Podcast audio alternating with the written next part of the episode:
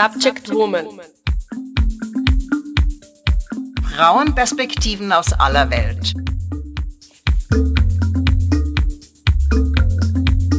Liebe Zuhörerinnen und Zuhörer, herzlich willkommen zu Subject Woman, Frauenperspektiven aus aller Welt. Ich bin Elena Smirnova. In der heutigen Ausgabe wollen wir auf ein brennendes und für viele feministische und frauenspezifische Organisationen und Vereine überlebensnotwendiges Thema eingehen. Kürzungen des Förderbudgets. Diese unerwarteten Veränderungen trafen letztes Jahr sehr viele feministische Vereine und Projekte, die sich explizit mit den frauenspezifischen Themen beschäftigen. Das Spektrum der Themen, mit denen sich die betroffenen Organisationen beschäftigen, ist breit. Von der Durchsetzung der Rechte von Diskriminierungsopfern, wofür sich der Klagsverband einsetzt, bis zu feministischen Bildung, Kultur und Politik, die zu dem Arbeitsschwerpunkt des Vereins Frauenherz gehören. Für kleinere Vereine sind diese Förderungen oft überlebensnotwendig. Aber auch die größeren Organisationen, die von diesen Budgetkürzungen betroffen sind, müssen sich auf die Veränderungen einstellen, um reagieren zu können.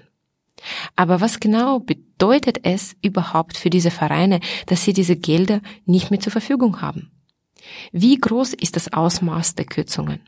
Wie stellt man sich auf diese neue finanzielle Situation ein? Welche Projekte oder Dienstleistungen mussten auf Eis gelegt werden? Und wie schauen die Aussichten auf das kommende Jahr aus? Um diese Fragen beantworten zu können, haben wir mit den Vertreterinnen aus den betroffenen Vereinen gesprochen. Und heute präsentieren wir euch, liebe Zuhörerinnen und Zuhörer, die Ausschnitte aus den geführten Interviews. Das erste Interview haben wir mit Daniela Alma, der Pressesprecherin des Klagsverbands, geführt.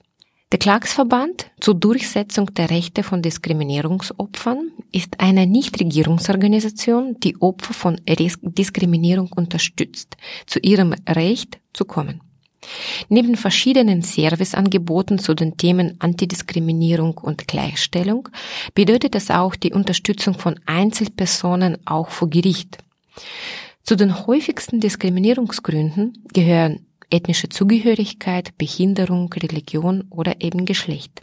Im Jahr 2018 war der Klagsverband mit einer enorm schwierigen Situation konfrontiert. Die langjährige Förderung durch das Frauenministerium wurde überraschend auf die Hälfte gekürzt. Wie haben Sie auf diese Situation reagieren müssen? Was bedeutet das für Ihre operative Arbeit? Das hören Sie im folgenden Interview.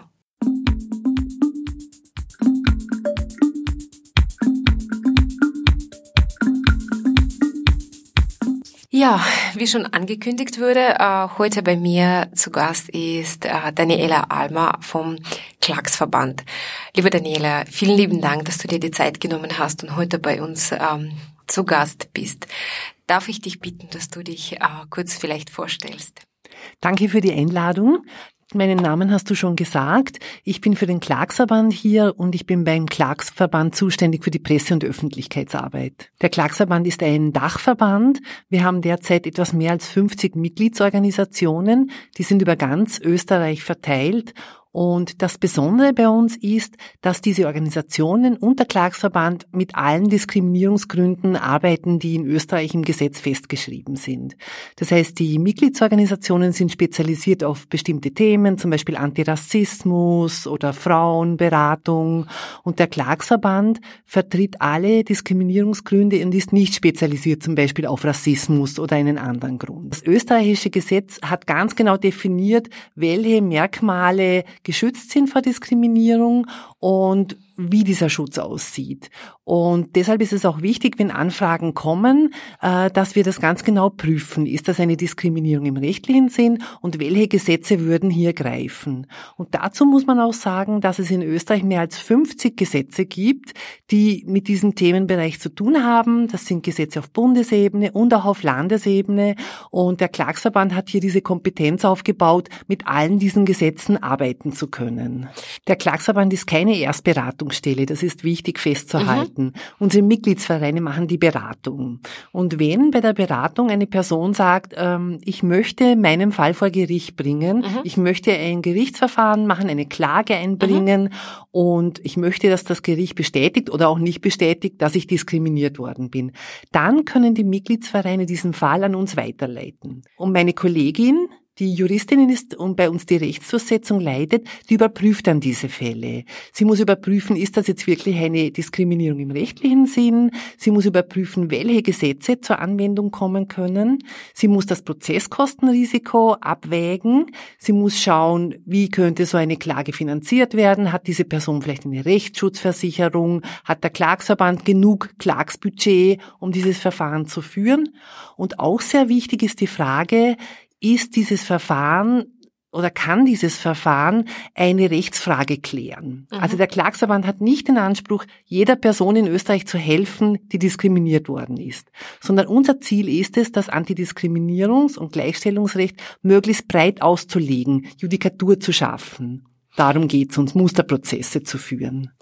Eigentlich wahnsinnig, wahnsinnig wichtige Arbeit. Wenn wir äh, über die vielleicht Musterprozesse reden, welche Diskriminierungsfälle waren das am häufigsten in den letzten Jahren? Wir machen sehr viele Gerichtsverfahren aus dem Bereich Rassismus und wir machen auch sehr viele Verfahren aus dem Bereich Behinderung, also Menschen mit Behinderungen. Da geht es ganz oft um Barrierefreiheit.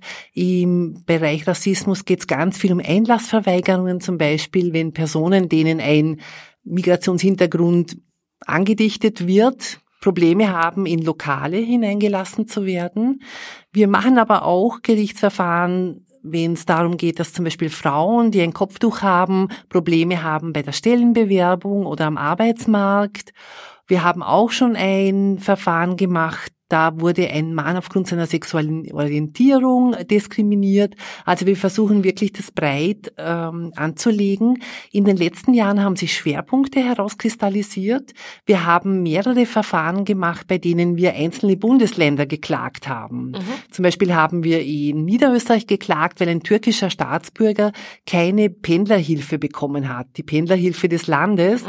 weil er eben türkischer Staatsbürger war. Und da sagen die Gesetze ganz klar, äh, äh, Personen aus Drittstaaten müssen gleichgestellt werden gegenüber österreichischen Staatsbürgern und Staatsbürgerinnen und EU Personen, die aus der EU kommen. Und das Land Niederösterreich musste daraufhin seine Vergaberichtlinien tatsächlich verändern. Also das war ein sehr schöner Erfolg, weil viele Personen dann davon profitieren. Mhm. Das gleiche hatten wir in Tirol. Da hat äh, damals ein kroatischer Staatsbürger sich bei uns gemeldet, beziehungsweise der Verein sich für ihn gemeldet. Damals war Kroatien noch nicht in der EU und er hat keine Schulstarthilfe des Landes für seine Kinder bekommen. Und auch da waren wir erfolgreich. Also wieder ging es darum, dass Personen, die nicht aus der EU kommen, trotzdem gleich behandelt werden müssen. Und auch dort war es so, dass Tirol dann die Vergaberichtlinien verändert hat. Und es ist nicht mehr wichtig, welche Staatsbürgerschaft die Person hat, sondern wo sie wohnt. Und wenn sie in Tirol wohnt, hat sie Anspruch auf diese Leistung. Und wenn ich das noch ergänzen mhm. darf, jetzt haben wir gerade äh, einen großen Schwerpunkt äh, in Oberösterreich. Dort ist es so, dass für die Wohnbeihilfe des Landes die Kriterien eigentlich nach und nach verschärft wurden in den letzten Jahren. Es war zum Beispiel so, dass Personen äh, gewisse Erwerbszeiten nachweisen mussten und wir hatten den Fall einer Alleinerzieherin. Dadurch, dass sie in Karenz war, konnte sie das nicht nachweisen. Sie war eine türkische Staatsbürgerin und wiederum Personen, die nicht aus der EU oder aus Österreich äh, sind, mussten längere Zeiten nachweisen. Und auch da hat das Gericht ganz klar gesagt, das ist nicht richtig. Auch diese Personen müssen gleichgestellt werden. Und jetzt hat aber das Land Oberösterreich noch einmal nachgelegt. Jetzt ist es so, dass die Personen, die eine Wohnbeihilfe beantragen, auch Deutschkenntnisse nachweisen müssen. Und zwar mit einem Zertifikat. Und es kann passieren, dass Personen, die nicht so gut Deutsch sprechen, die zum Beispiel auch schon älter sind und Probleme haben, auch mit dem Deutschlernen, dieses Zertifikat einfach nicht nachweisen können, beziehungsweise sie machen dann einen Kurs, aber es kann bis zu einem Jahr dauern, bis man das Zertifikat bekommt und in dieser langen Zeit kriegt man aber keine Wohnbeihilfe. Also da werden wir uns jetzt auch darum kümmern, das zu klären, ob das richtig ist, ob das Land Oberösterreich das wirklich machen darf oder nicht. Okay. Dann hätte ich noch eine Frage an dich und nämlich du hast angeschnitten, dass äh, deine Kolleginnen, die Juristinnen, die prüfen, ob es finanziell auch ähm, in euren Rahmen ist und in eurem Budget ist, dieses Prozess jetzt durchzuführen. Wenn ich diese Frage stellen darf, wie finanziert ihr eure, eure Arbeit? Der Klagsverband wird finanziert in erster Linie über öffentliche Gelder. Also das Sozialministerium finanziert uns, die Frauenministerin, dann einige Länder mit kleinen Beträgen. Wir haben Mitgliedsbeiträge als Finanzierung und Spenden. Also das ist ungefähr so die finanzielle Landschaft, mit der wir es zu tun haben. Und äh, wie hat sich diese finanzielle Situation in den letzten Jahren entwickelt? Wir hatten ein großes Problem letztes Jahr, also 2018, weil die Frauenministerin uns nur noch die Hälfte des Budgets zugesprochen hat. Und besonders schwierig war es, weil wir das erst mitten im Jahr erfahren haben. Das heißt, wir hatten die Gelder natürlich schon verplant und haben dann erfahren, dass wir von 50.000 Euro, die wir normalerweise bekommen haben, nur noch 25.000 Euro bekommen. Und was bedeutet äh, für eure tägliche Arbeit diese Einschnitte? Für einen kleinen Verein wie der Klagsverband bedeutet das dass es existenzgefährdend sein kann, wenn so ein Einschnitt passiert. Und es war auch tatsächlich so, es war eine sehr äh, schwierige Situation für uns. Wir haben dann eine Spendenkampagne ins Leben gerufen und da möchte ich mich auch gerne bedanken. Wir haben sehr, sehr viele Spenden bekommen, große, kleine. Wir haben sehr viel Solidarität erfahren und wir konnten dann wirklich auch diese Finanzlücke 2018 überbrücken. Aber es war sehr schwierig, es war sehr aufwendig, sehr ressourcenintensiv äh, und eigentlich mussten wir sehr viel Arbeit in diese Spendenkampagne stecken, die wir eigentlich für andere Themen ganz dringend brauchen. Wie schauen die jetzt die auf Aussichten auf das Jahr 2019? 2019 wird es so sein, das wissen wir schon, dass wir wieder nur die Hälfte bekommen von der Frau Ministerin. Aber es gibt einen Vorteil, wir wissen es jetzt schon. Also es wurde früh genug angekündigt und so können wir schauen, dass wir Projekte machen um verschiedene Strategien, um dieses Loch zu stopfen. Und wir sind äh, zuversichtlich, dass uns das gelingen wird. Diese Spendenkampagne ist, wie gesagt, sehr gut gelaufen. Aber was mir schon auch wichtig ist zu sagen, die Zivilgesellschaft ist eigentlich nicht äh, dazu da, um einen Verein wie den Klagsverband zu finanzieren. Das ist eine Aufgabe der öffentlichen Hand. Denn Österreich hat sich verpflichtet, diese Antidiskriminierungsgesetzgebung auch umzusetzen. Österreich hat sich verpflichtet, Personen vor Diskriminierung zu schützen. Und deshalb ist auch der Staat Österreich gefordert, diese Finanzierung bereitzustellen.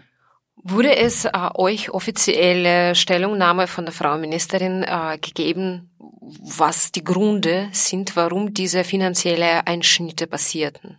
Die Frauenministerin hat uns gegenüber argumentiert, dass wir zu wenig arbeiten, hat das auch in einem Radiointerview auf Ö1 öffentlich gesagt. Und da möchte ich gerne anmerken, die Frauenministerin hat gemeint, wir machen zu wenig Verfahren, Gerichtsverfahren. Und es ist sehr wichtig, wenn man sich mit unserer Arbeit beschäftigt, dass man sich anschaut, wie viele Gerichtsverfahren machen wir und wie viele juristische Prüfungen machen wir. Es ist so, dass letztes Jahr zum Beispiel 2018 meine Kollegin 108 rechtliche Anfragen überprüft hat. Das heißt, diese Anfragen kommen von unseren Mitgliedsvereinen. Sie muss zuerst einmal überprüfen, ist das eine Diskriminierung im rechtlichen Sinn oder nicht? Welches Gesetz oder welche Gesetze kommen zur Anwendung? Ich habe das vorher schon alles erklärt, das Prozesskostenrisiko. Also diese Prüfungen sind sehr aufwendig. Und dann ist die Frage, wie viele dieser Fälle kommen tatsächlich zu Gericht. Und da gibt es auch verschiedene Hürden. Ein Gerichtsverfahren ist eine Belastung, eine emotionale Belastung. Nicht jede Person kann sich das vorstellen, vor Gericht auszusagen und diesen Prozess zu durchlaufen. Dann ist es so, dass es in Österreich im Gesetz so geregelt ist, dass man äh, bei diesen Verfahren einen Anspruch auf Schadenersatz hat. Das heißt, wenn man gewinnt, kriegt man einen bestimmten Schadenersatz. Der ist nicht sehr hoch und den meisten meisten Klienten und Klientinnen, die wir vertreten, geht es nicht so sehr ums Geld, sondern um Gerechtigkeit, darum, zu ihrem Recht zu kommen. Und zum Beispiel im Bereich Menschen mit Behinderungen ist es so, dass wir ganz oft wegen Barrieren Gerichtsverfahren führen. Nur, es gibt keinen Anspruch auf Beseitigung der Barriere oder auf Unterlassung. Das heißt, wenn eine Person mit Behinderung das Gerichtsverfahren gewinnt, dann kriegt sie auch einen Schadenersatz. Aber die Barriere wird nicht beseitigt. Das heißt, die Personen überlegen sich das ganz oft, macht es überhaupt Sinn, ein Gerichtsverfahren zu machen? Weil für mich wird sich in der konkreten Situation nichts ändern. Wie viele Personen sind bei euch beschäftigt? Wir sind drei Personen in Teilzeit. Drei Klagsverband, ja.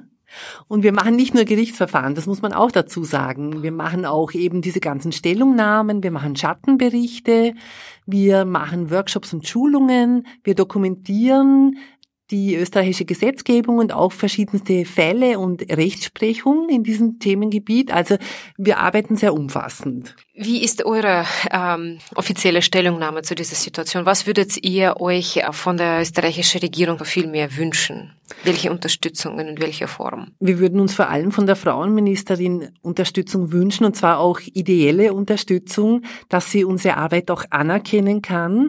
Gerade jetzt haben wir ja einen Schwerpunkt zur UN-Frauenrechtskonvention. Die, also Österreich wird im Sommer, im Juli überprüft von der UNO und wir haben den Schattenbericht, diesen Alternativbericht der NGOs in Österreich koordiniert. Mhm mit unseren Ressourcen. Also wir machen gerade sehr, sehr viel für die Rechte von Frauen. Und gerade auch in diesem Zusammenhang würden wir uns sehr wünschen, dass uns die Frauenministerin finanziell und auch ideell unterstützt. Du hast jetzt ganz kurz die UN-Frauenrechtskonvention äh, angeschnitten. Vielleicht könntest du da ein bisschen ein paar Wörter darüber erzählen worum es geht, worum es sich handelt. Die UN-Frauenrechtskonvention ist ein völkerrechtlicher Vertrag, den schließen Staaten mit der UNO. Mhm. Genau. Und ähm, dadurch verpflichten sich die Staaten, gewisse Menschenrechte einzuhalten. Und die UN-Frauenrechtskonvention wurde eben extra zum Schutz von Frauen gestaltet. Und ähm, Österreich muss sich eben verpflichten, bestimmte Frauenrechte einzuhalten. Und die UNO überprüft das alle paar Jahre. So ungefähr im Vierjahresabstand überprüft die UNO, ob Österreich das auch macht. Das heißt, die Republik gibt einen Staatenbericht ab. Da beschreiben sie die Situation und gehen auf die Bestimmungen in der UN-Frauenrechtskonvention ein und beschreiben, wie sie das umgesetzt haben. Gleichzeitig ist die Zivilgesellschaft aufgerufen, auch einen Bericht zu schreiben. Das ist dann ein sogenannter Schatten- oder Alternativbericht. Und wie man sich denken kann, beschreiben die NGOs die Situation ein bisschen anders als der Staat Österreich.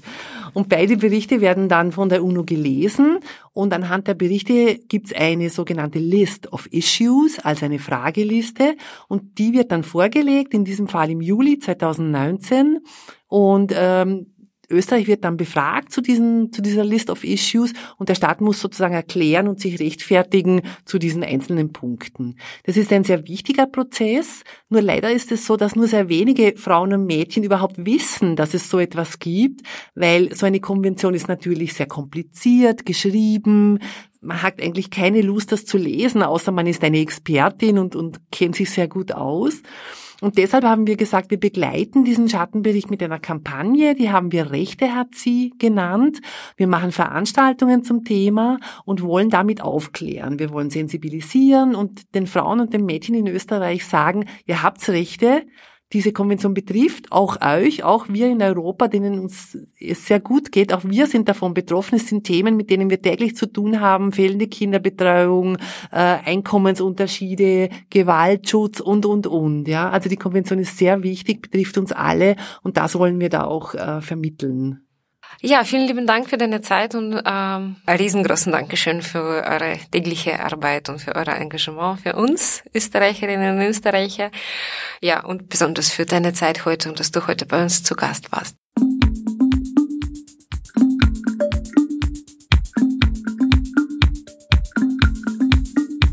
Das zweite Interview haben wir mit der Vertreterin des Vereins Frauenhetz, feministische Bildung, Kultur und Politik, Edith Ertel-Hofinger geführt. Die Frauenherz ist als Verein organisiert mit dem Zweck, feministische Bildung, Kultur und Politik sowie feministische Forschung und Beratungsarbeit zu fördern und selbstständig zu entwickeln. Frauenhetz ist Denkwerkstatt, Bürogemeinschaft feministischer Projekte und ein Veranstaltungsort. Ziel des Vereins ist es, eine feministische und kritische Öffentlichkeit zu schaffen, Begegnungen vieler Art zu ermöglichen, theoretische Arbeit mit politischer Praxis zu vermitteln und in jeder Weise Frauen zu gemeinsamen Handeln anzustiften. Frau Ertel-Hofinger hat uns erklärt, dass nicht nur die Kürzungen des Budgets, sondern vor allem die ständige Ungewissheit, in der sie sich befinden, ihnen zu schaffen macht. Wie werden in der Situation der ständigen Krisenbewältigung versetzt und sehen darin die so subtilen und weniger greifbaren Herrschaftstechniken, die unsere Arbeit im Moment unvorstellbar erschweren, sagt die Vertreterin des Vereins Frauenhetz. Wie sie damit umgehen und wie man unter diesem Druck arbeitet, hören Sie, liebe Zuhörerinnen und Zuhörer, im nächsten Interview.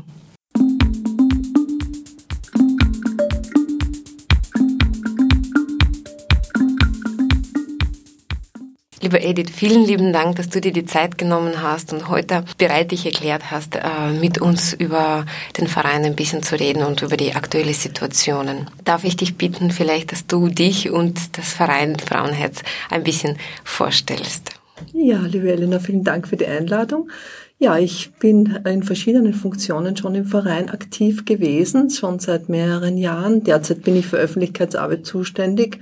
Ja, zur Frauenhetz. Die Frauenhetz gibt's mittlerweile seit 25 Jahren plus, je nachdem, ob man die Vereinsgründung oder die Raumgründung als Gründungszeitpunkt sozusagen ansetzt. Aber 25 plus, wir feiern eigentlich das 25. Jubiläum, wobei zum Feiern ist uns gerade im Moment nicht so so zumute, ja, obwohl man diese Jubiläen ja auch auch in Reflexion und sozusagen in einer, in einer Selbstwahrnehmung auch begehen kann. Ja, es ist mhm. viel passiert in den letzten 25 Jahren. Was sind die wichtigsten Aufgaben mhm. und Ziele und die Tätigkeitsfelder vom Verein Frauenherz? Ja, die Frauenhetz ist nach wie vor eine der wenigen noch Frauenräume. Das heißt, unsere eigenen Veranstaltungen sind, wenn nicht anders angekündigt, eigentlich Frauenraum sozusagen. Und der, der, der Zweck dieser feministischen Bildungsräume ist, dass Frauen die Möglichkeit haben, sich einerseits ähm, Know-how zu holen und andererseits auch äh, ein, ein Empowerment mitzunehmen, zündende Funken mitzunehmen. Das heißt, diese Bildungsräume die wir versuchen so zwischen dem akademischen und, und, und, und dem sozusagen ähm, allgemein bildenden Raum anzusetzen. Das heißt, wir möchten Bildungsangebote, feministische Bildungsangebote setzen, die auch Frauen, die nicht jetzt Gender Studies studieren oder quasi erreicht. Das ist eigentlich unser Ziel, dass wir versuchen, ähm, das Wissen, dass die Frauen im theoretischen äh, Feld, im politischen Feld erarbeitet haben, erkämpft haben, dass wir das mit Jahresschwerpunkten auch immer weitertragen und, und transportieren und, und einfach damit ermöglichen, äh, Frauen sich äh, verorten können in der Gegenwart. Das heißt, wenn wir jetzt beispielsweise im Vorjahr hatten wir den äh, Schwerpunkt äh, feministisches Geschichtsbewusstsein und Geschichte sozusagen im Allgemeinen, äh, Schwerpunkt auch auf, auf, auf natürlich Frauengeschichte und ohne diesen Geschichtshintergrund zum Beispiel, um jetzt diesen Jahresschwerpunkt aufzugreifen, ähm, zu haben, kann man eigentlich aktuell, wenn man sich äh, sozusagen in einer individuellen Situation befindet als Frau, sei es ich habe ich bin habe gerade ein Kind zur Welt gebracht oder ich habe äh, muss mich bewerben, habe Vereinbarkeitsprobleme oder auch sozusagen äh, möchte möchte einfach wissen, wo kann ich mich und meine persönliche Lebenssituation auch politisch einordnen. Mhm. Und damit, und da, da ist sozusagen der Punkt, wo auch eine Politisierung erfolgen kann. Wenn ich merke, okay, das ist jetzt nicht meine individuelle Situation, das ist historisch sozusagen bedingt, das sind strukturell bedingt, diese Benachteiligungen, denn ein bisschen wird schon so getan, als wären, als wär, wären das alles individuelle äh, Probleme, die sozusagen äh, auch, auch in der privaten Verantwortung liegen, mhm. dieser neoliberalen Schiene. Jede ist ihres Glückes Schmied und muss halt schauen, wie sie mit allem irgendwie zurechtkommt, ne? um das jetzt sehr, sehr zugespitzt auf eine bestimmte Situation zu schildern. Ich finde, es ist absolut wahnsinnig wichtige Multiplikatorenrolle, die ihr in der Situation quasi übernimmt, weil jede einzelne individuelle Problem in einem Gesamtkontext ja. zu verstehen, genau. ist der erste Schritt, um auch ähm, die richtigen Schritte zu setzen, um diese Probleme auch entgegenzuwirken Richtig. oder zu lösen Richtig. oder ich finde, es ist auch wahnsinnig äh, wichtige Arbeit, was ihr macht bei der Unterstützung diversen feministischen mhm. Projekten oder einfach, wie ich äh, jetzt mich ein bisschen so eingelesen habe, auch die Räume zu vermitteln für solche Organisationen mhm. oder für solche Projekte, für Vereine. Ich finde, es ist auch sehr, sehr wichtig, äh, diese Arbeit, weil nämlich die Geschichte wiederholt sich. Die Geschichte ist wie, wie eine Spirale und wir müssen unsere Geschichte kennen, um unsere Zukunft gestalten zu können. Richtig. Das ist wahnsinnig wichtig. Daher Aber ähm, du hast gesagt, dass äh, es euch jetzt nicht, sagen wir so, die Feierstimmung, so Geburtstag oder Jubiläumstimmung ist nicht wirklich vorhanden ist. Ähm, vielleicht könntest du uns ein bisschen erklären, was für eine schwierige Situation, wo ihr euch jetzt befindet. Wir merken, dass wir, dass unsere Kräfte sehr stark äh, äh, äh beansprucht sind von, von äh, äußeren Ansprüchen, sage ich jetzt einmal, was Krisenbewältigung, äh, Kontrolle und, und, und in irgendeiner Form auch ein erhöhter administrativer Aufwand ist. Das heißt, es, das Interessante ist, dass diese Herrschaftstechniken auf eine Art und Weise greifen, die, das klingt vielleicht ein bisschen komisch jetzt, so, so, so wenig greifbar sind. Das heißt, wir müssen wirklich ganz konzentriert schauen, dass wir unsere Arbeit weitermachen können, weil so viele andere krisenhafte und prekäre ähm, Zumutungen äh, zu bewältigen sind. Das heißt, aber konkret ist es so, dass, dass die, das Frauenministerium, das ja jetzt und 2018 die Gelder für die Frauenhetz sozusagen tatsächlich gestrichen worden sind. Das bedeutet für uns, dass die die Halbtagsstelle, das heißt die Organisation der Frauenhetz ist in der Regel durch eine Halbtagsstelle noch das Bürostruktur gibt, dass Journaldienstzeiten gibt, dass Ansprechpersonen gibt, ähm, durch eine Halbzeitstelle abgedeckt und die ist quasi dadurch auch gefährdet. Das heißt, das macht schon einen ganz massiven Einschnitt für uns aus, schwierig ist. Das heißt, ja, das, ähm, was nicht bedeutet, mhm. dass wir jetzt in irgendeiner Form aufgeben. Das heißt, wir werden in keiner Form selbstverständlich das aufgeben, aber das ist so vielleicht ein bisschen eine, eine aktuelle Schilderung und du mhm. merkst ja, es ist auch eine, eine durchaus auch emotionale Schilderung und ja, das, wir müssen einfach schauen, wie wir unsere Kräfte bündeln und, und, und auf und eine andere und zusammenhalten, genau. Äh, haben, habt ihr eine offizielle Stellungnahme der Frauenministerium erhalten, was es der Grund war, warum diese Förderungen weggenommen wurden? Ja, wir haben eine Stellungnahme bekommen, in einem sozusagen Förderbrief, wo die mhm. Absage drinnen stand.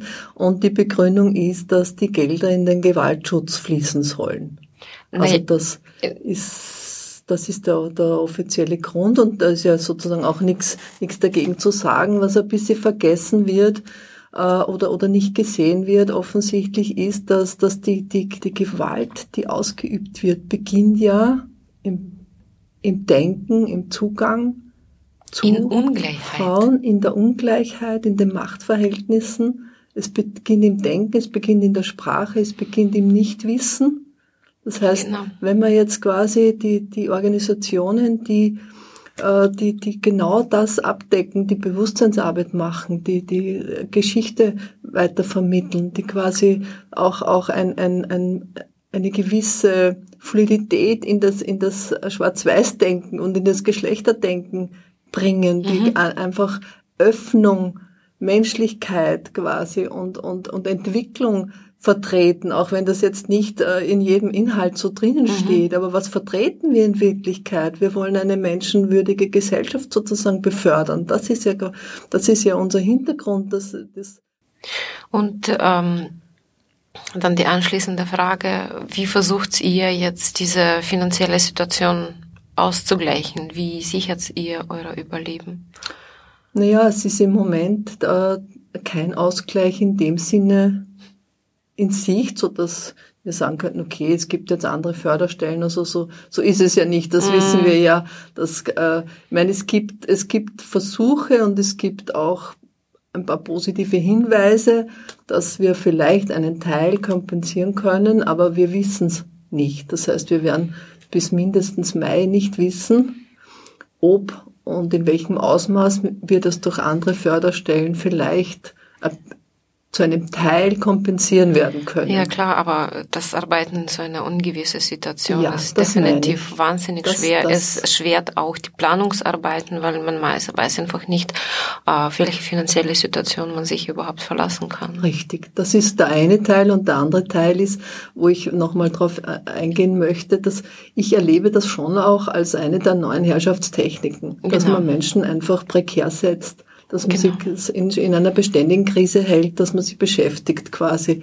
Und ich hoffe, dass mit der heutigen unserer Sendung ähm, leisten wir auch einen kleinen Beitrag dazu, diese Techniken sichtbar zu machen, weil Macht agiert immer in Verborgenem und durch das Sichtbarmachen dieser Machtstrukturen können wir sie nur entkräften, weil dann werden sie nämlich zu ja. Gewalt und das ja. können sie nicht. Ja, und das ist hochfeministisch, weil Feminismus sozusagen wie in meinem Verständnis, und ich denke, da kann ich auch für die Frauen jetzt sprechen, ist einfach tatsächlich Herrschaftskritik. Und da sind wir mitten in, in unserem Aufgabenfeld auch, auch drinnen und verortet.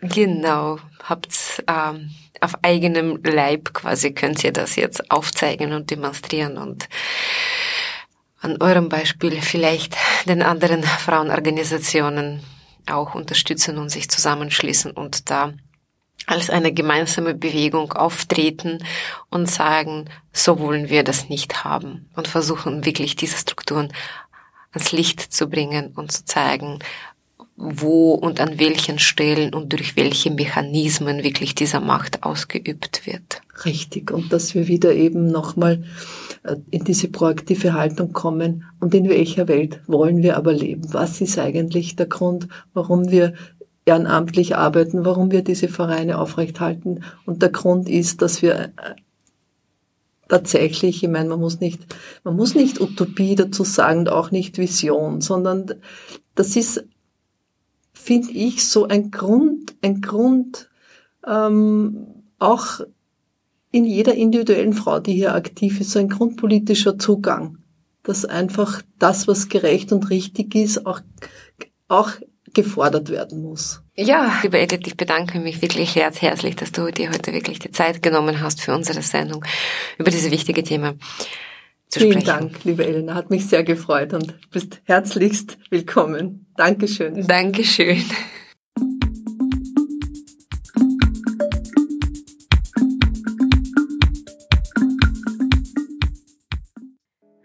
Das dritte und letzte Interview haben wir mit zwei Vertreterinnen des Vereins Netzwerk Österreichische Frauen- und Mädchenberatungsstellen, Frau Rosemarie Ertl und Hanna Steiner geführt. Das Netzwerk österreichischer Frauen- und Mädchenberatungsstellen ist eine Dachorganisation von derzeit 60 Frauen- und Mädchenberatungsstellen aus allen neuen Bundesländern. Der gleichnamige Verein wurde 1995 gegründet, um die gemeinsamen Interessen besser vertreten zu können. Das Netzwerk ist ein politischer Zusammenschluss, der die Rolle einer Interessensvertretung übernimmt. Als Dachorganisation agieren sie als Sprachrohr für autonome Frauen- und Mädchenberatungsstellen. Das Netzwerk übernimmt auch die Rolle einer Informationsdrehscheibe, die alle relevanten Informationen zu frauspezifischen Themen sammelt, aufbereitet und wieder neu verteilt. Sie sind auch eine Anlaufstelle für Frauenfragen, für Multiplikatorinnen, Medien sowie frauenpolitisch engagierten und interessierten Personen. Mit Rosemarie Ertl und Hanna Steiner haben wir darüber gesprochen, wie sie mit der aktuellen Situationen umgehen. Auch im Netzwerk österreichischer Frauen- und Mädchenberatungsstellen sind sie von dieser Unsicherheit betroffen. Wir wissen nicht, wie viel Geld wir für Familienberatung bekommen. Wir können unser Personal und damit auch unser Angebot nicht planen. Wohin sollen sich diese Menschen in Zukunft wenden? Fragen die Vertreterinnen des Netzwerks in einem offenen Brief an die Regierung. Das mag für das Budget eines Ministeriums keine hohe Summe sein, für uns und für die Menschen, die zu uns kommen, ist sie aber existenziell, sagen sie.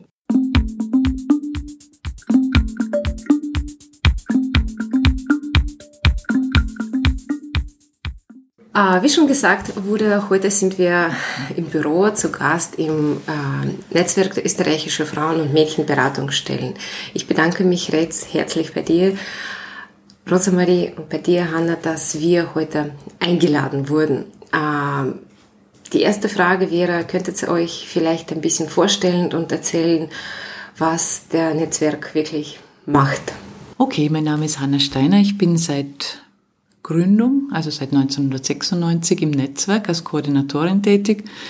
Und äh, unsere Aufgabe ist es, die Beratungsstellen, also Beratungsstellen, die Frauen- und Mädchenberatung anbieten in Österreich, ähm, zu vernetzen, äh, Qualität von Frauen- und Mädchenberatung immer weiterzuentwickeln und zu sichern und uns öffentlich für Frauen- und Mädchenanliegen einzusetzen. Also für eine geschlechtergerechte Gesellschaft, für eine Gesellschaft, in der alle Menschen, vor allem aber, das ist unsere Aufgabe, Frauen und Mädchen frei und sicher leben können.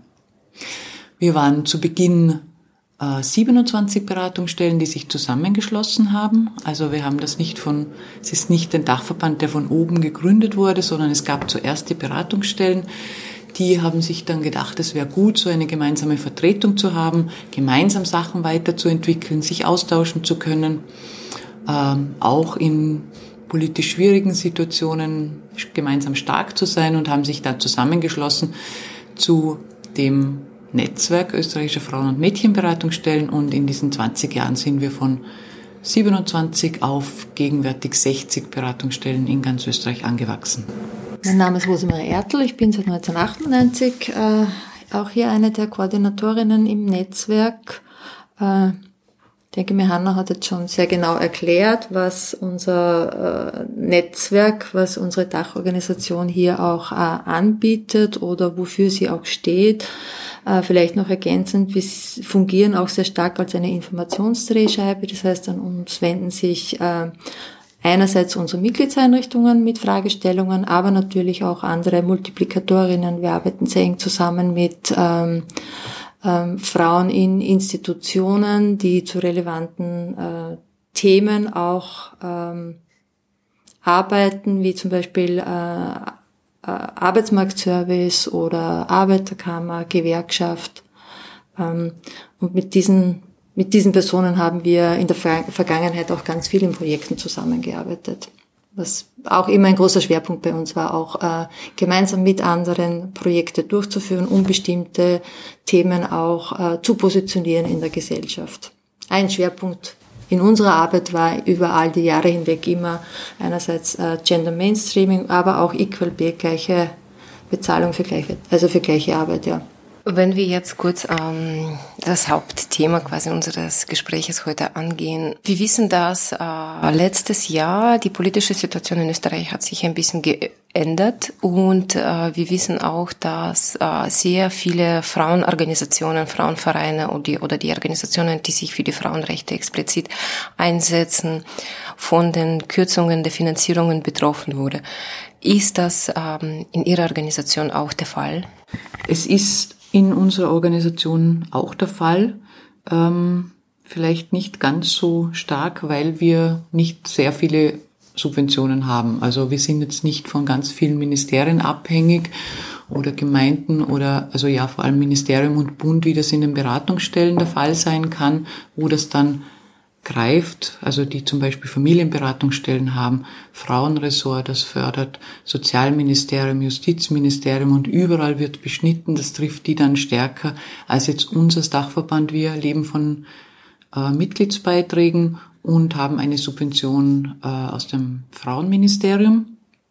Da sind unsere, ist unsere Basis, also Subvention, nicht gekürzt worden, allerdings schon das Fortbildungsbudget. Also das heißt, wir äh, organisieren auch eigentlich immer in Zusammenarbeit mit früheren Frauenministerinnen, das war immer sehr stark äh, Anliegen, dass wir, wir haben das ja vorher gesagt, dass wir ein bisschen so zuständig sind, die Qualität der Frauen- und Mädchenberatungsstellen immer abzusichern. Und das tun wir so, dass wir beim Plenum, wir treffen uns zweimal jährlich, äh, hineinhören, was sind die neuen Anliegen, Fragen, was kommt da auf uns zu, was brauchen die Beratungsstellen. Manchmal ist das Online-Beratung, dann gibt's wieder Neuerungen in irgendeinem Gesetz mit Obsorge oder mit Scheidung oder ähm, wo solche, also wo es um gesetzliche äh, Anliegen geht, wo wir Fortbildungen anbieten, Datenschutz zum Beispiel, oder wir schauen uns an, ähm, wie schwierig ist es eigentlich, nicht rassistisch zu sein in einer Beratungsstelle. Also das war so ein Thema von einer Fortbildung über die Schwierigkeit, nicht rassistisch zu sein. Da, dass wir uns das anschauen oder wie offen sind wir für Menschen, äh, anderer sexueller Orientierung oder, oder mit verschiedenen Geschlechtsidentitäten so. Also wir schauen immer, was gebraucht wird und dafür bieten wir Fortbildungen an und entwickeln sie und suchen uns dann Referentinnen und die bieten wir dann für unsere Beratungsstellen an und auch für andere Einrichtungen, die ähnlich arbeiten. Also muss nicht Mitglied bei uns sein. Und das zum Beispiel ist gestrichen und das ist jetzt in aktuellen, in tatsächlichen Zahlen nicht wahnsinnig viel. Aber wir haben da schon über die Jahre hindurch immer versucht, ein schönes Angebot zu machen und das ist sehr gut angenommen worden. Und da sehen wir schon, dass das ein Einschnitt ist in uns, in eine unserer Kernaufgaben, nämlich, dass wir die Qualität weiterentwickeln möchten mhm. und sichern und was anbieten für unsere Beratungsstellen. Also, das ist, sagen wir, zehn Prozent oder was wir da gekürzt worden sind. Vielleicht jetzt in, in absoluten Zahlen, oder? Ungefähr, ja. Es sind einige tausend Euro und mit denen haben wir aber viel gemacht, so. Wie es halt generell so ist, das ist ja das ganze Budget ist ja sehr, sehr klein, das Frauenbudget. Mhm. Das heißt, wir versuchen immer mit ganz wenig Geld ganz viel zu machen. Und wenn dann 5000 Euro wegfallen, dann ist das einfach viel für uns, so. Also, das ist jetzt nicht so, wenn man einmal Tempo 140 als Probestrecke macht, das kostet halb so viel, glaube ich, wie wir mit dem ganzen Jahr da hunderte Frauen beraten. Aber so. das also, ist äh, eigentlich die Situation von allen diesen Frauenorganisationen, ja, mit ja. denen ich gesprochen habe. Auch die, mit den kleinen Mengen kann man eigentlich sehr viel bewirken und sehr viel Arbeit wird auch ehrenamtlich und aus purem ja. Engagement eigentlich ähm, gemacht. Und Nichtsdestotrotz wird auch in diesem kleinen Budget eher wahrscheinlich symbolisch, wie ich das sehe, auch diese kleinen Geld wird weggenommen, weil ich glaube wirklich nicht, dass einem Ministerium das äh, riesengroßen Unterschied macht, ob sie jetzt dann zwei oder 3.000 mehr Euro auf die Seite haben oder nicht. Daher. Naja, es reiht sich ein in, in das, was wir jetzt beobachtet haben, auch bei den Kürzungen, dass gerade jene Einrichtungen, die halt vorwiegend oder hauptsächlich Bildungsangebote anbieten, also dass genau die gekürzt worden sind. Also dass es da kein Interesse gibt, äh, feministische Bildungsmaßnahmen zu finanzieren. Und da hat es ja andere Einrichtungen wirklich 100 Prozent getroffen. Bei uns ist es halt ein kleiner Teil, aber mhm. es ist, es reiht sich einfach ein. Mhm. Das, was wir beobachten. Und äh, es ist ja auch so, wir haben noch eine kleine Förderung vom Sozialministerium. Da geht's auch um ein Fortbildungsprojekt und auch dieses ist ein Stück weit gekürzt worden. Es ist so gekürzt worden, dass wir es noch durchführen können, weil alle, die daran beteiligt sind, auf einen Teil der Honorare verzichten. Aber auch hier hat es eben eine Kürzung gegeben und das passt für mich auch wieder dazu. Was voriges Jahr auch so mühsam war, die Frauenberatungsstellen sind ja seitens des Frauenministeriums dann nicht gekürzt worden in der Beratungsarbeit. Und auch die, die Förderungen für die Familienberatungsstellen, die, die sind vorher sind gekürzt worden zwischenzeitlich und dann sind auch diese Kürzungen wieder zurückgenommen worden. Aber all das schafft ja permanente Unsicherheit. Über Monate hinweg nicht zu wissen, wird es Kürzungen geben ähm, und beziehungsweise von Kürzungen zu erfahren, die dann wieder zurückgenommen werden, weil die Einrichtungen natürlich ihr Personal auf das abstellen müssen, natürlich darauf reagieren müssen, eventuell Beratungsstunden kürzen müssen, weil sie das nicht vorfinanzieren können. Äh, und dann ist das Angebot weg, dann sind die Stunden weg, äh, das kann nicht mehr aufgeholt werden, auch wenn das Geld nachträglich noch einmal kommt. Und das war voriges Jahr ganz schwierig und es hat äh, Einrichtungen gegeben, die haben überhaupt erst Ende des Jahres, November gewusst, dass sie für eine bestimmte Leistung, die sie schon das ganze Jahr über angeboten haben, dass sie dafür Geld erhalten oder wie viel sie erhalten. Und dann kam es teilweise zu Kürzungen. Und das, das ist was, was die Einrichtungen dann schon ähm, natürlich, also was massive Schwierigkeiten macht, wenn die vorfinanzieren, wenn sie überhaupt in der Lage sind vorzufinanzieren, das muss man auch sagen. Manche sind in der Lage vorzufinanzieren, aber wenn das Geld nachher nicht kommt, äh, gibt es auch keine Möglichkeit, das irgendwie aufzufangen über andere Förderungen. Geht es im Regelfall nicht. Das heißt, es ist immer so, wie so mit einem Fuß im Kriminal, sage ich jetzt einmal. Also so wie, ja, wie mache ich es? Ich, ich, also wenn ich nicht vorher planen kann. Ja, ich brauche eine Monat, ich muss das lange vorher planen können. Und das war zum Beispiel auch die Schwierigkeit mit den Geldern für heuer, mit den AMS-Geldern. Im AMS war es bisher äh, so, dass einfach Mitte des Jahres in den meisten Bundesländern klar war, welche Gelder im Jahr darauf auch für Fraueneinrichtungen zur Verfügung stehen. Und voriges Jahr war das nicht möglich. Es war über Monate hinweg nicht möglich und manche wussten Ende des Jahres noch nicht, wie viel sie tatsächlich heuer bekommen werden. Für ihre Bildungsangebote, für ihre Beratungsangebote.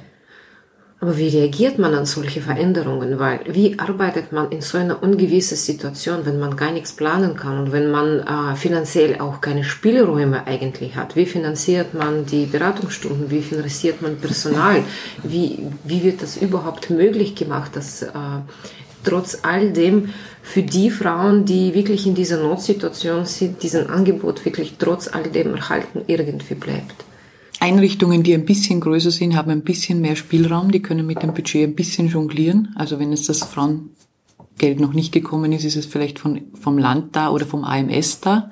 Das geht ein bisschen besser. Für kleinere Einrichtungen, je kleiner die Einrichtung, desto schwieriger ist es.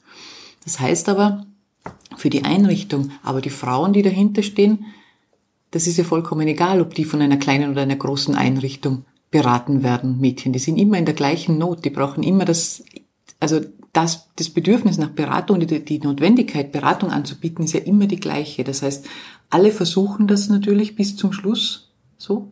Das ist ja auch das Gemeine. Da kommt ein Druck auf uns zu. Und natürlich könnte ich jetzt sagen, als Einzelperson, okay, dann gehe ich halt einmal in die Arbeitslose oder was immer. Ist auch schwierig genug, aber es hängt ja immer ganz viel dran. Also wir, wir bieten ja da Menschen in Not ganz oft eine, ein, ein, eine Dienstleistung an, ein, äh, eine, einen Anlaufpunkt. Und das, dass wir das nicht sichern können, das ist ganz, ganz schwierig auszuhalten auch überhaupt so. Und ganz viele versuchen das dann halt eben wie die Rosemarie gesagt hat, so quasi mit dem halben Fuß schon eigentlich nicht mehr legal, weil eigentlich müsste eine Geschäftsführerin, und wir sind ja verpflichtet, äh, wie heißt das, sorgsam und ähm, nach bestem Wissen und Gewissen und so, wir müssen ja als Arbeitgeberin auch da Gesetze einhalten. Das heißt, wenn wir dann unsere Mitarbeiterinnen nicht kündigen, das kann ja für jede Geschäftsführerin dann eigentlich fatale Auswirkungen haben, so weil sie nicht sorgsam arbeitet. Und trotzdem gehen viele das Risiko ein. Manche haften dann auch privat wieder dafür so. Vorstand haftet dafür. Und halt, was wir halt tun, ist, dass wir halt uns versuchen zu vernetzen, zu vernetzen, zu vernetzen. Also zusammen aufzustehen, an die Öffentlichkeit zu gehen. Wir haben sehr viel Pressearbeit gemacht, gerade jetzt im, im Bereich dieser Familienberatung. Also da haben wir auch als, als Dachverband, das Netzwerk der Frauen- und Mädchenberatungsstellen mit dem Dachverband der Familienberatungsstellen sehr eng zusammengearbeitet und da auch ganz viel Pressearbeit gemacht und immer wieder klar gemacht, was heißt das? Also jede Beratungsstelle für sich hat dann einen eigenen Brief schreiben können und sagen, okay, in unserer Beratungsstelle heißt das, so und so viele Frauen pro Monat oder Kinder können dann nicht mehr beraten werden. Wir können das einfach nicht mehr anbieten. Wenn die Regierung uns das, was für sie eigentlich wenig Geld ist, nicht gibt, für die, die wir beraten, ist das ganz viel. Und das hat dann jede Einzelne, die haben das, sind dann einfach damit an die Öffentlichkeit gegangen. Und wir wollten, wir waren schon dabei, so eine Aktion so vorzubereiten, zu sagen, dass 18.000 äh, Menschen nicht mehr beraten werden können, weil das Familienministerium von einem Moment auf den anderen beschließt, eine Million weniger Geld gibt's. So. Also wir sind 18.000. Das hätte das bedeutet, ja. Und da haben wir aber ganz viel Öffentlichkeitsarbeit gemacht, auch in Bezug auf Kürzungen von Fraueneinrichtungen, aber vor allem diese Familieneinrichtungen. Und das ist dann auch, und ich denke mir, das ist sicher auch ähm, als Folge davon, weil das hat schon Staub aufgewirbelt, sage ich jetzt mal zumindest, äh, zurückgenommen worden. Also würde ich jetzt einmal hoffen, dass das dass es was bewirkt hat. Dass es das bewirkt hat auch. Also wie auch immer, es ist jedenfalls, diese ganz massive Kürzung ist zurückgenommen worden dann. Aber es heißt schon was.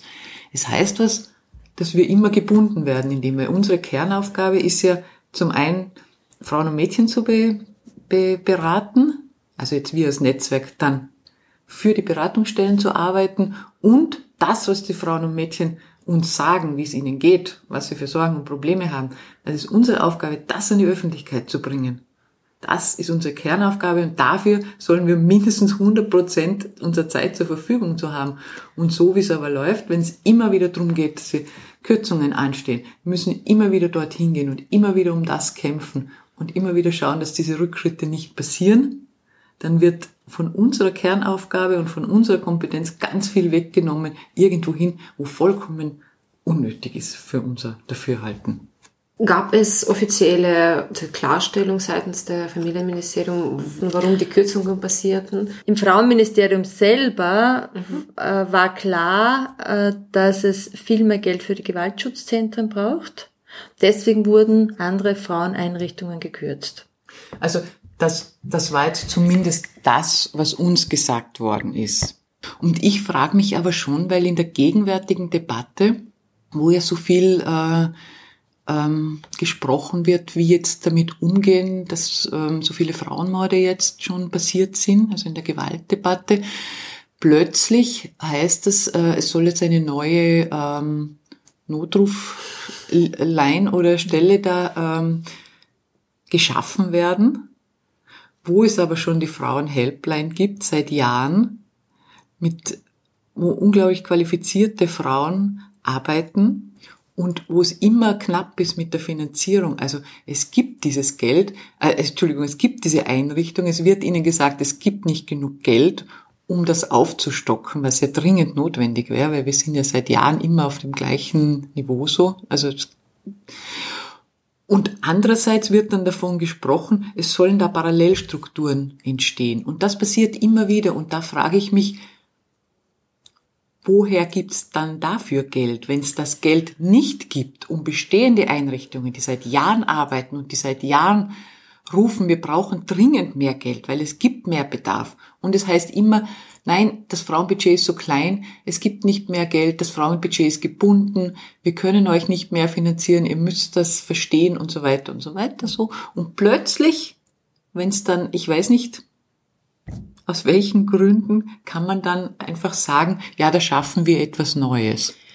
Und noch darüber hinaus, äh, es ist immer meine Gedanke, wo beginnt die Gewaltprävention? Es ist meines Erachtens zu spät, äh, dann irgendwann anzufangen, wenn die Frauen schon ermordet sind. Das ist der äußerste äh, und ähm, die schlimmste Form der Gewalt, die eine Frau genau hm, ausgesetzt werden kann. Und die Frage ist, wo beginnt die Prävention? Und meines Erachtens, selbstverständlich, es müssen diese Erstanlaufstelle sein. Es muss in der Krisensituation diese Beratung gegeben sein. Und da muss man einsetzen, dass man für die Frauen die sichere Räume schafft, dass man für die Frauen die erste Anlaufstelle schafft, wo sie noch bevor die, diese wirklich Gewalt und körperliche Gewalt anfängt, dass ein überhaupt in, aus diesen Situationen rauskommen kann und ob sie, dass sie weiß überhaupt, wo sie sich hinwenden soll. Wo beginnt wirklich die Prävention? Ja, du hast das sehr gut erklärt. Äh, das ist genau äh, ein, ein großer Schwerpunkt in den Frauenberatungsstellen auch, äh, dass sich hier ganz viele Frauen auch mit ihren Kindern hinwenden, die von Gewalt betroffen sind. Oder die noch gar nicht wissen, dass sie, also die schon von Gewalt betroffen sind, es aber nicht wissen, die das auch selber gar nicht thematisieren und erst im Laufe der Beratung darauf kommen, dass tatsächlich hier auch ein Gewaltthema irgendwie äh, im Spiel ist. Also dass sie sich auch mit dem beschäftigen müssen, dass sie hier Schritte setzen müssen, können, dass sie hier unterstützt werden. In die Frauenberatungsstellen kommen zum Teil andere Frauen wie jene Frauen, die dann in die Frauenhäuser gehen, weil es eben ein viel niederschwelligerer Zugang ist. Und deswegen sind die Frauenberatungsstellen so, so wichtig, eben im Sinne der Gewaltprävention oder dass die Gewalt nicht eskaliert. Und es gibt natürlich ganz enge Zusammenarbeit. Bei manchen Frauen gibt es Zusammenarbeit mit den Frauenhäusern. Es gibt enge Zusammenarbeit mit den Gewaltschutzzentren, Interventionsstellen, je nachdem, äh, welche Form der Gewalt auch ausgeübt wird.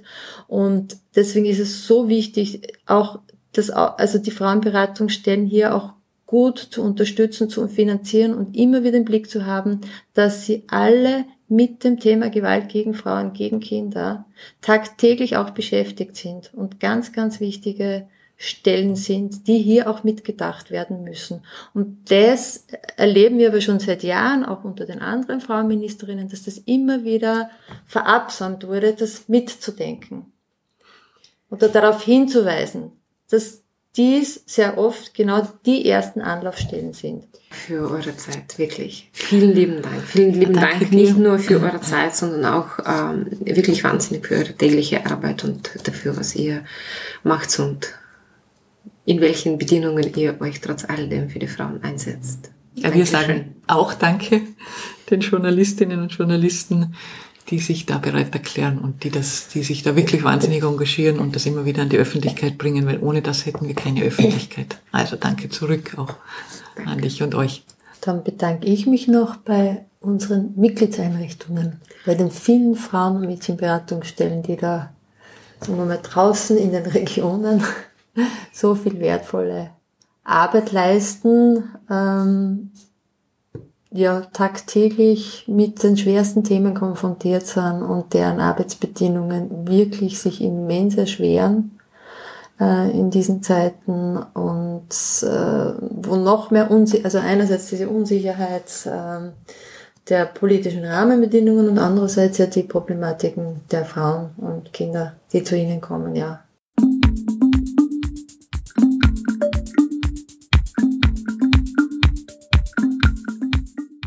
Abschließend wollen wir uns bei unseren Interviewpartnerinnen für ihre Zeit und für ihre tägliche Arbeit und Engagement bedanken. Solch treibende Kräfte werden in unserer Gesellschaft heutzutage besonders benötigt. Ich bin Elena Smirnova und ich verabschiede mich von Ihnen, liebe Zuhörerinnen und Zuhörer, und bedanke mich ebenso bei Ihnen für Ihre Aufmerksamkeit. Bis zum nächsten Mal und auf Wiederhören.